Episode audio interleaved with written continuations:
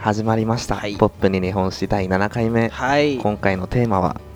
何ですか今回は、えー岩崎くんのリクエストで、はえいー白虎隊をおやろうと思います、はありがたいです、この間言ったばかりなのにもい、いやもう岩崎くんのリクエストには絶対なん でねうんうありがとうございます唯一ちょっとちょっとかじってたんであそもっうと深く知りたいなと思ってはいああれかな岩崎くん中学校の修学旅行ってどこだったのちなみに中学校の修学旅行は日光東照宮でしあた日光東照宮なんだあのーはい自分宮城だったんだけど中学の修学旅行がねそれこそ会津、会津若松だったのえそうなんですかそうそうそうそうであの、はい白虎隊のあのとこにも行ったしえ、行ったんですかうん、そうなんだよね、え東京かはいら会津若松まで来ないもんねさすがにえまあまあまあまあまあそうですよねうんあそうなんだ日光東照宮だったのああれ福島県でしたっけそうああの会津若松は福島県だかなので、あはいあのちょっと自分は見たことがあるんであのそれも踏まえて話せればと思うんですけどもお願いしますうんじゃあ早速行くねはいまずね、はい白虎隊自体を話す前に、はいあの会津会津会津藩ってあったんだけどはい会津藩うん会津藩の教育についてちょっと会津の教育がすごかったんでちょっと話そうと思うんだけどえー、教育ですか藩校って言ってはいあのーまあ漢字はその名の通りあの何々藩とかの藩に学校の校で藩校って言うんだけど、はいえー会津の藩校がはい日進館っていう、結構ねあの全国でも有名な藩校だったんだよねえー、日清館、はいあの日曜日の日にはい新しい館って書いて日進館って言うんだけどはい学校なんですかそうそうあの藩の学校うん学校の名前みたいなそうそうそうそれが藩校ね藩の学校、でそれ各地に各藩にあったんだけど、はいあのね江戸時代ってはい死能交渉って聞いたことある身分制度なんだけど市の交渉うん武士の死に農民の農に、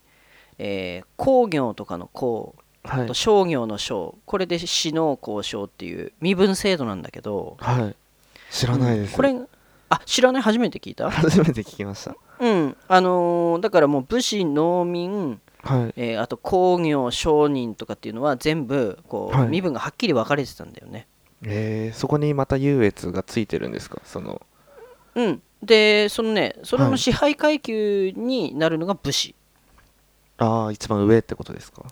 そうそうそうそう、はいだからね武士っていうのは教養とか文武両道が求められたんだけど、はいすうん、そのために藩校各藩が藩の学校を作って、はい、うん、あの教育をしたのまあ、武士のための学校ってことですよねそうそうそうで、ちなにみにあの寺子屋って聞いたことある寺子屋聞いたことありますうんあれはね武士じゃなく庶民のための学校のことを寺子屋っていうあそうなんですかの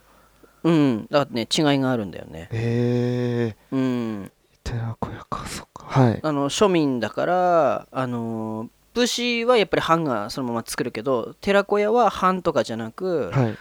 まあなんだろうな町の町人とかがお金ある町人とかがお金出したりしてあの庶民に対して教育してたみたいな、ええ知らん知らなかったです全然であのね、えー会津のはい武士の子供たちは 10, 10歳はい10歳になると日進館ってそのね藩の学校に行くんだけど、はいうん、そのね教育目標っていうのがねえーっとね、はい優秀な人材の育成を目標にしてたみたいなの、ええはい、うんうん、でちなみに10歳で学校に入るんだけどはいその前のね6歳から、はいえー事前教育がもうね家で始まるのおそれはもう親に教えてもらうんですかいろいろとそうそうそうそうそうまあ親も武士だからねあのーあそっかこう、うん、結構多分厳しかったと思うんだけどはいでそれもなんかただ単にねあの教育するんじゃなくて、はい細かいねなんかあ約束事というか方針というかこういう風な子供にしましょうっていうのがあったみたいでもうい会津で会津藩でもう決まってたんですかうん大きな大枠が決まってたみたい、ええうんすごいでなね、はいうん、そう例として、はいね、結構ね具体的なんだけどはい早く起きて顔洗って歯を磨けとか、 あそうそういう基本的な感じから教えてもらうってことなんですか、うん、親が教えるんだよね、うんへーあとね、はい父と母を大事にしろとか、あなんかいいですねはい、うん、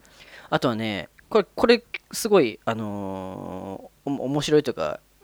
はい変な変なルールなんだけどはい両両親が、はい、えー新しく買ってきた服は気に入らなくても着ろとかちょっとそう自分ちょっとダメかもしれないですねそういうの、ね、あそうそうだから言うと思ったそれ、あ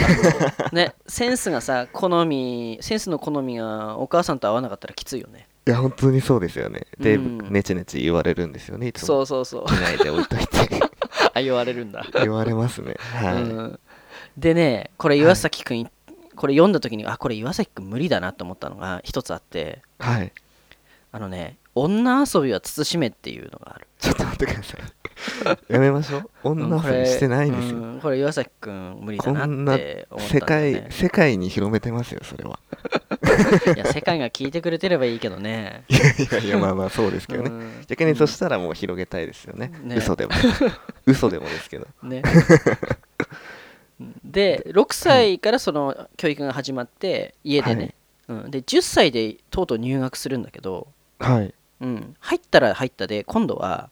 えっとね、これ有名なやつなんだけど、はいあのね銃の掟っていうのがあって、はいうん、あのねこれ聞いたことあるかなえっとねならぬことはならぬのですっていう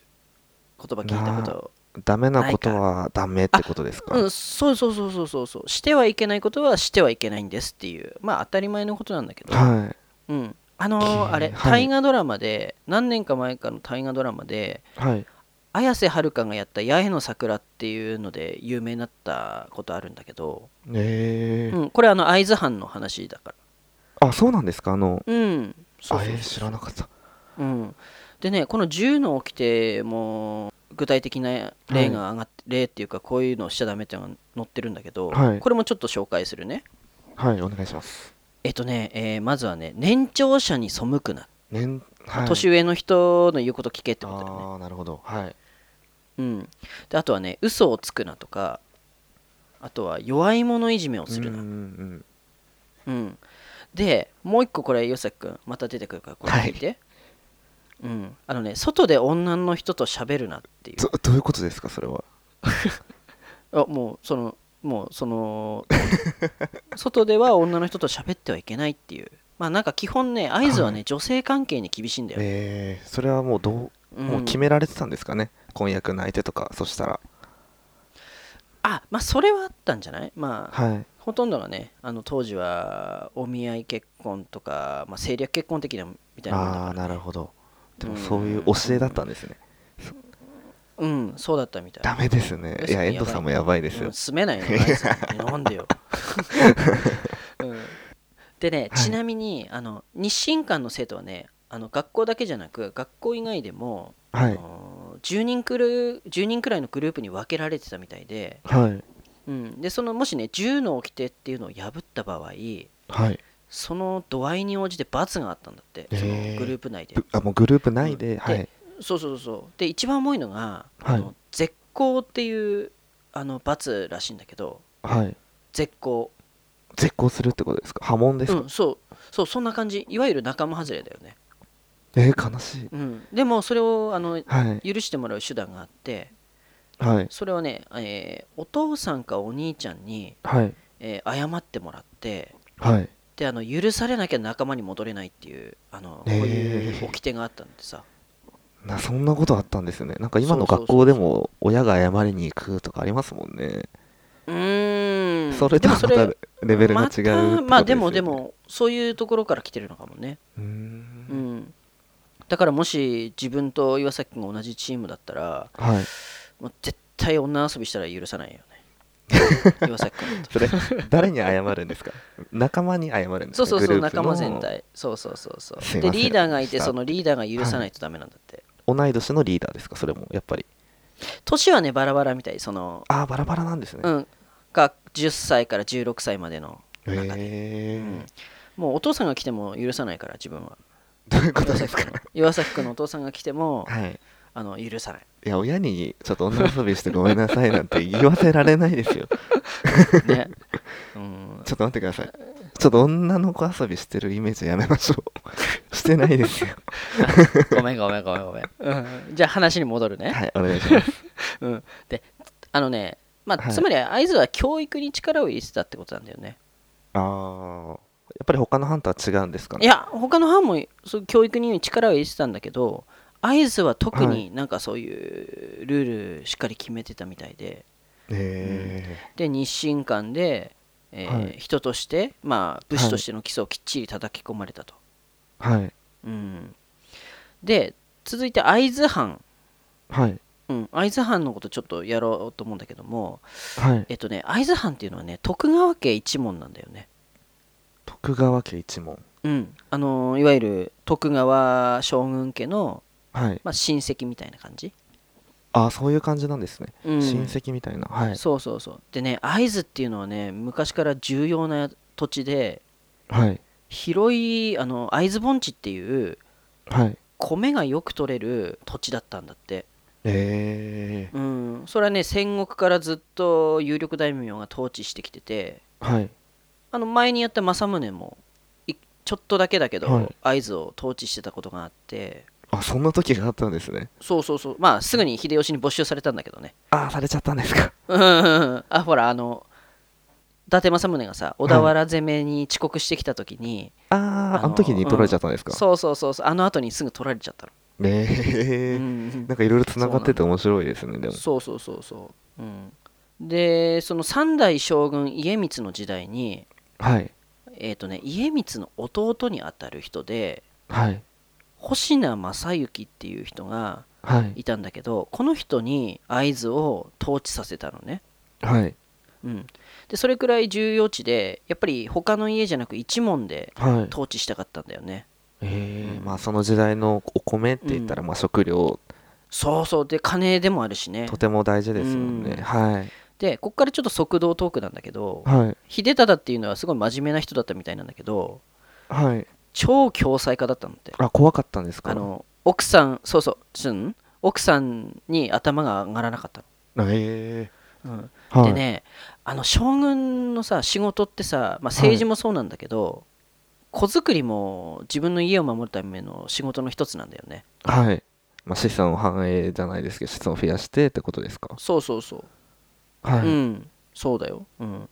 そのために大奥があるんだけど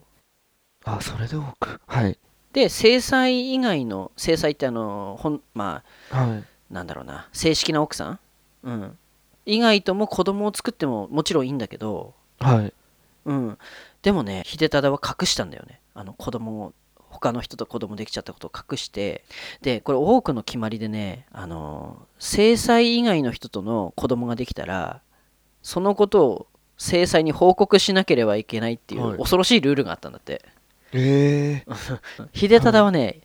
あのね言えなかったんだよね奥さんに。はいあの家臣の子供として育ててくれって言って隠し子のまま通して秀忠は死んじゃったのええなんか複雑だなはい秀忠が死んであの長男の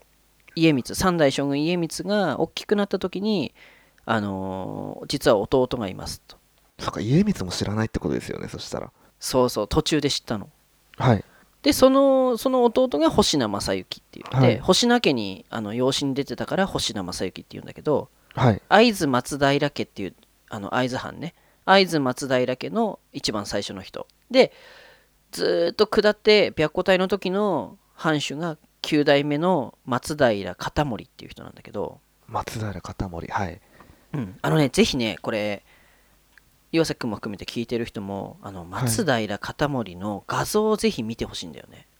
画像ですかはい、うん、かわいいからどういうことですかあのね幼いキリッとした顔なんだけどはいその中にもね、しっかりとなんした意志がなんか感じられるっていうかね、あのはいねぜひ見てほしい、うんあちょっと確認してみますうんでねとにかくその松平片盛ははい徳川家に対してのあの、はい忠義忠誠心っていうのがもう半端じゃないの、へうえんうん、で当時は知っての通りあの京都を中心に動乱が起きてたんだけど、はいうん、でその今日の治安を守れっていう名目で、はいえー徳川家一門であった、はいその会津藩ね会津藩がある役目を押し付けられたの、はい押し付けられたんだよ、うん、やれよっていうあ押し付けもう無理やりじゃないですけど強制的にってことですか、もう半ば強引に、うんはいそうそうでそれが京都守護職っていう役目なんだけどはい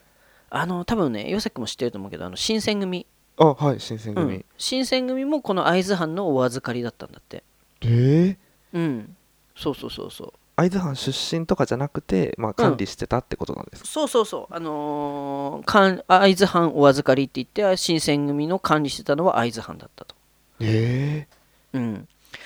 でその新選組が、はいあのーバンバンあの倒幕の志士を切りまくったと京都で、えはいうんまあ、特に長州とか土佐っていうところの志士を中心にはいあの切りまくったんだけどはいこれがね後に、まあ、会津藩白虎隊の悲劇を招くんだけど、そっからなんですかうん、これちょっと覚えといてねはいうん、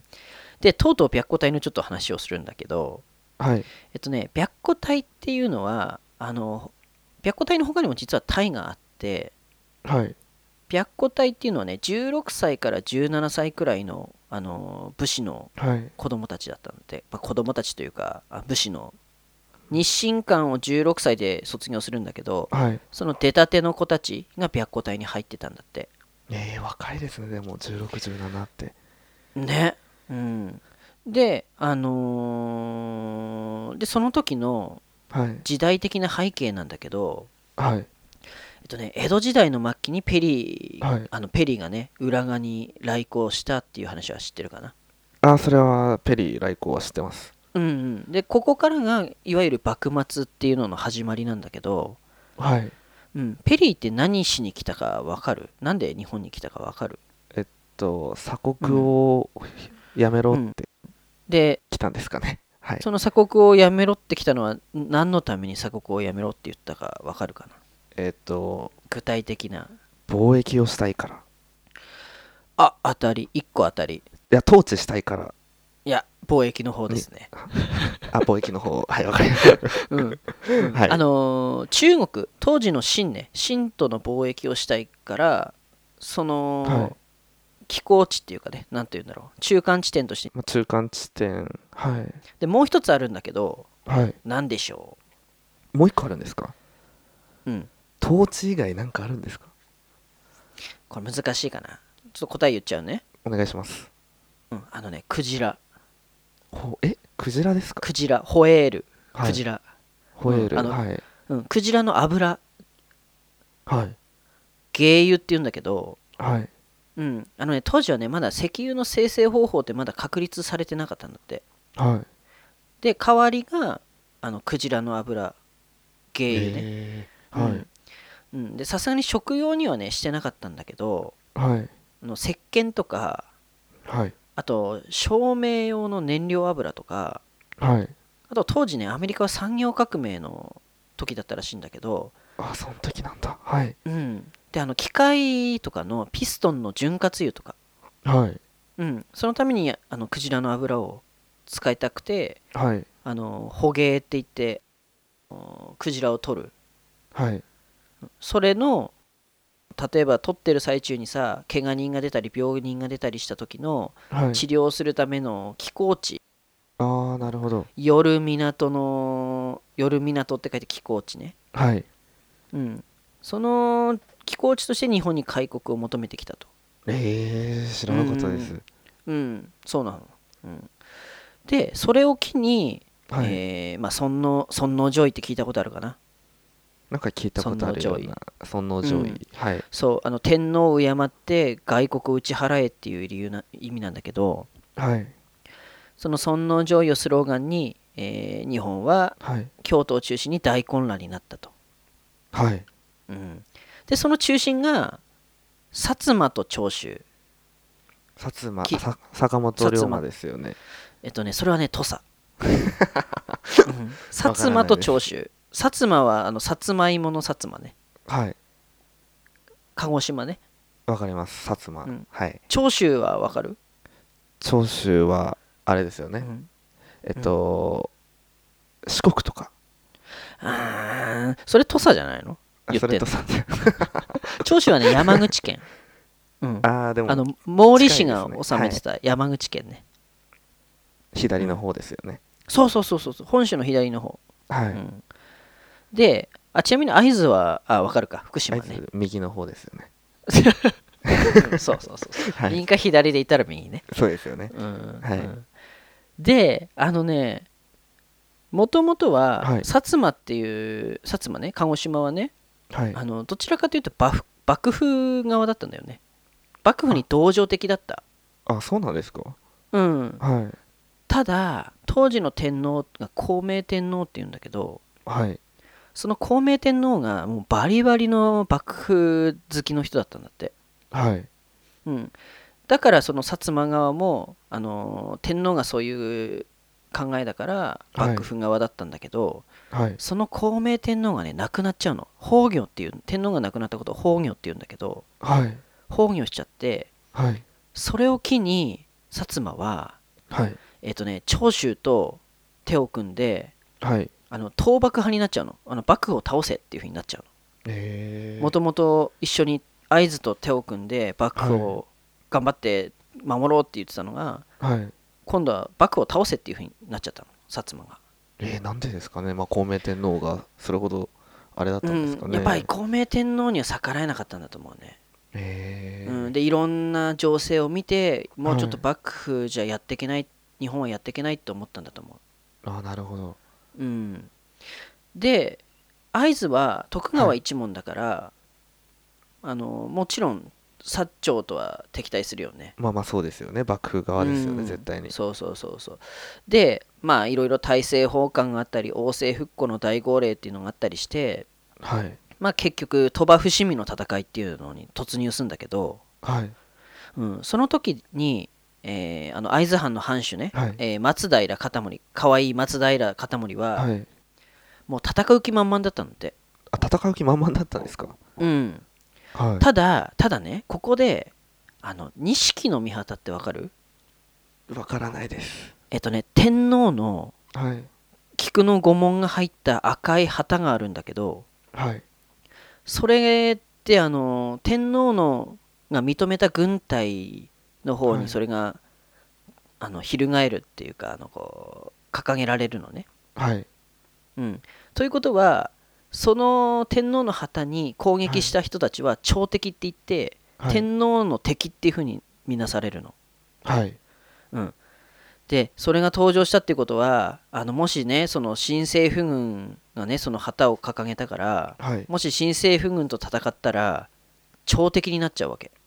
なるほど。はい。うん、それでその旗を見てあの徳川家の将軍慶喜ははい。逃げちゃうの東京にやばいってなってですかもう戦い。そう、はいやべやべやべやべってなって逃げちゃうの、うん、でしかも東京に行って江戸城にいるとはい。あの謀反起こす気なんじゃないかって思われるからはい。城には入んないであの上野の寛永寺、上野の、はい。うん、あのど上野動物園のところち隣にある寛永寺ってわかるえ、めちゃくちゃ知ってますよ。行ったことありますよ。うんうんうんうんだってめっちゃ有名だもんあそこにいたんですかちなみに、うん、家近い岩崎君家近いですよ。うわちすごいね羨ましいよ なんでですかま あまあいまあ、まあやーそのめっちゃいけんじゃん、えそんなこと知らずに行ってましたね。寛永うん、寺そうその寛永寺に引きこもって、あのーご沙汰を待ってたと、ご沙汰。うん、どういうふうに処遇されるかを待ってたとはい。でその後あの新政府軍は江戸まで攻めて、はい。まあ、ゆあの有名な江戸無血会場っていうのが、あの勝海舟と、はい。えー新政府軍側の西郷隆盛との間で結ばれてはい。慶喜も命は助けられたと、あ、助けられて、はい。うん、ただね新政府軍は合図を許さなかったんだよねなんでですかでここでさっき覚えててねって言ったのがはい。あのし新選組を中心にはい。バンバン長州の人間を殺しちゃったわけよあ、まあまあ、はい。うん、で今はしその新政敵である新政府側にはい長州が入っちゃってるから、まあ仲間やられてってことですよ。多分ね、すうん、そうそうそうそうその薩摩側はね多分ねはい別にまあ許してもいいかなっていうふうには思ってたんだと思うんだけどはいただ長州はそれを許さなかったんだよねえうーん、ー、まあまあはいそうそうそうでねあのもう標準の意を表してるのに、はいもうあのま、もう降参しますって言ってるのに合図がねはいいやダメだ許すなっていうふうに言われたからはいもうこれは合図はもう怒っちゃったんだよねおかしいじゃねえかと、はいうん、こんなに降参するっつってんのにはい許さねえのかよってことでえー、合図はその理不尽さに立ち上がったととうともう負けるの分かってて戦ってたってことですか逆にう言ったらあー鋭いね岩崎君そうなの、 うんえうんー多分ね、はいあの勝てるとは思ってなかったと思まあでもそうですよねもう降参してるんですもんね、うそうそうそうであの大将のもう徳川慶喜も降参しちゃってるわけだからねはいえでもそれでも続けてて、そうそうそうそれでそれで会津戦にはい突入していくと、あそっからの白虎隊なんですかそうそうそうそえー、なんう、うんなん、かつながったでしょ、つながりましたうん、で結局ねその戦いでも前線はしたんだけど、はいえーまあ、人数と武器でやっぱり新政府軍には勝てなかったとまあそうですよねはい銃とか持ってるってことですよね、確かそうそうそうあのねどっちも銃は持ってるんだけど武器の,、あの性能が全く違うかったなってえうん、あの新政府軍が持ってえるはい銃の射程って1000メートル1キロくらいだったみたいなんだけどはい会津側が持ってるはい銃の射程はえっとね2 3 0 0メートルくらいだったんです全然違います ね逆にそれしか飛ばないんですか2 0 0 2 3 0 0メートルしかえうんだから旧式の銃だったんだよねうんだからいわゆるあれだよね今マイクロソフトのさえはいあの Windows の OS が今10なんだけどはいあの新政府軍が10だとしたらはい会津側あの会津側は Windows98 まだ使ってるみたいなまあでも本当そういうことですよねそうそうそう、そもそりゃ勝てな勝いよてね、ないですよねうん。で、挙句の果てに城下町は全部焼かれて火の海になって、はいで、ここで有名なあの、その、白虎隊の悲劇の話が出てくるんだけど、はあのー配送に配送を重ねいて、はいもう十数人になってしまった白虎隊が、はいもう城とその城下町を見渡せる飯森山っていうところにはい登るんだよね。はいで、そこで城を見たら城が燃えてたと。はいうん、でもう負けを決意して自陣するっていうあの悲劇のお話だと思うんだけど、はいうん、なんかねあの自分も修学旅行で行った時に城下町が燃えてるのを見て、はいあの城自体は燃えてないんだけど、はい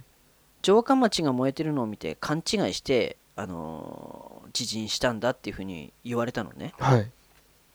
うん、まあでもこれちょっと後で話すけどあのかんそれはね違うみたいなんだよねあそれ違うんですかだから自分もそのイメージあったんですけど、でしょ、はいうん、だから多分これで際立って白虎隊のかわいそうっていうイメージがなってると思うんだけどそうですねそういうイメージあります、でその白虎隊が自陣した後も、はい実は1ヶ月間戦いは続いてんだよねあ続いてたんですかそこからうん1ヶ月くらい籠城して、はうん、で結局兵も領民も含めて約数千人が死んじゃったといもうそれはもう殺されちゃったってことなんですかうんもう戦いで負けてね、えうん、えはいでさっきの話になるんだけどそのねはい城が燃えてなかったのにはい城下町が燃えてるのを城が燃えてるって勘違いしたっていう風に自分も教えられたんだけどはいこれね実はねあのー白虎隊の人たちははい城が燃えてないってことは分かってたんだって。あ分かってたんですかその時うん、はいあのーただあのその最初反抗で日清館っていうのがあったって言ったじゃんはい学校ねはいそこでもう自陣の仕方っていうのも教えられてたんだってこういう風にやって死ぬんだぞっていうのええもうこうなったらそうそうもそううそうしろっていうこうなったら、うん、いや、仕方、殺、死に方。あの、えーこうこう切るとすぐ死ねるとかさ。あそういうことですかそうそうそう。はいで、そのし死に方だけじゃなく、はいまあ、武士の、なんていうのだろうな、心得みたいな。はい敵に捕まって恥じ恥ずかしめを受けるくらいだったら、はい死ぬべしみたいなことも教えられてたと。はいうん、で、それを実際にはい行っただけなんだけども、はいちょっとね、デフォルメされて、後世に伝わってるみたいな。ええなるほどうん、知らなかったですようん。でちなみにさ1516から17歳のはい人たちが白虎隊なんだけどはいあのさ当時はねはいなんかあの今でかわいそうだって思うけどさ少年じゃんって思うけどはい高校生じゃんって思うけどそ今の感覚で考えちゃダメではい当時はもう15歳ではい元服って言ってもう大人と同じ扱いされてたからね、あーそうん、もう一人前の武士っていう風にはい扱われてたから、うんじゃあ別に周りも止めずにじゃあお前ら行けよって感じだったってわけでもなくでも